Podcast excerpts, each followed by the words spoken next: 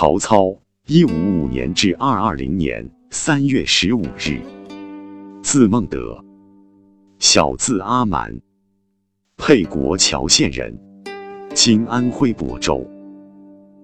东汉末年杰出的政治家、军事家、文学家、书法家，三国中曹魏政权的奠基人。东汉末年。天下大乱，曹操以汉天子的名义征讨四方，对内消灭。二袁、吕布、刘表、韩遂等割据势力；对外降服。南匈奴、乌桓、鲜卑等，统一了中国北方，并实行一系列政策。恢复经济生产和社会秩序，奠定了曹魏立国的基础。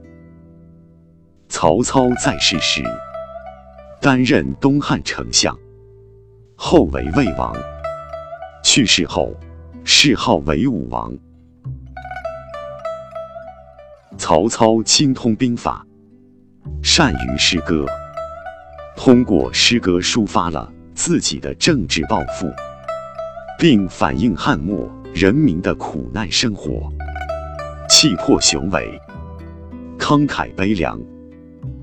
散文也清俊整洁，开启并繁荣了建安文学，给后人留下了宝贵的精神财富，史称建安风骨。曹操的作品。选入初中教材的有《观沧海》《龟虽寿》，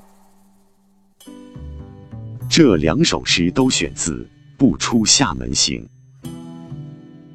它是曹操用乐府旧题创作的组诗，全诗共分五部分。开头是序曲《燕》，正文分四章，第一章《观沧海》。第二章冬十月，第三章土不同，第四章龟虽寿。《观沧海》选自乐府诗集，题目是后人加的，原文是《不出厦门行》中的第一章。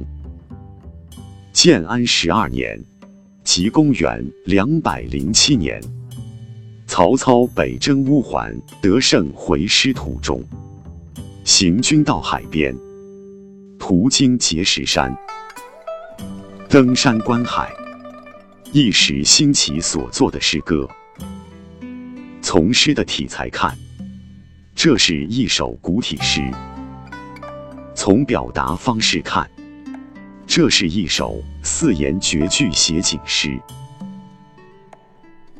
诗人曹操在碣石山登山望海时。用饱蘸浪漫主义激情的大笔，勾勒出了大海吞吐日月、包蕴万千的壮丽景象，描绘了祖国河山的雄伟壮丽，更表达了诗人以景托志、胸怀天下的进取精神。此诗是借景抒情。把眼前的海上景色和自己的雄心壮志很巧妙地融合在一起，“观”字起到统领全篇的作用，体现了这首诗意境开阔、气势雄浑的特点。前四行诗句描写沧海景象，有动有静，如秋风萧瑟。洪波涌起，与水河淡淡，写的是动静；树木丛生，百草丰茂，与山岛耸峙，写的是静景。这首诗的高潮放在诗的末尾，他的感情非常奔放，思想却很含蓄，不但做到了情景交融。而且情理结合，寓情于景。因为它含蓄，所以更有启发性，更能激发我们的想象，更耐人寻味。过去人们称赞曹操的诗深沉饱满，雄健有力，如幽燕老将，气韵沉雄。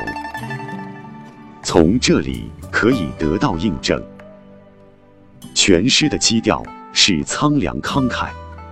这首诗也是建安风骨的代表作。《龟虽寿》为东汉时期曹操创作的一首四言乐府诗，是曹操的《不出厦门行》四章中的最后一章。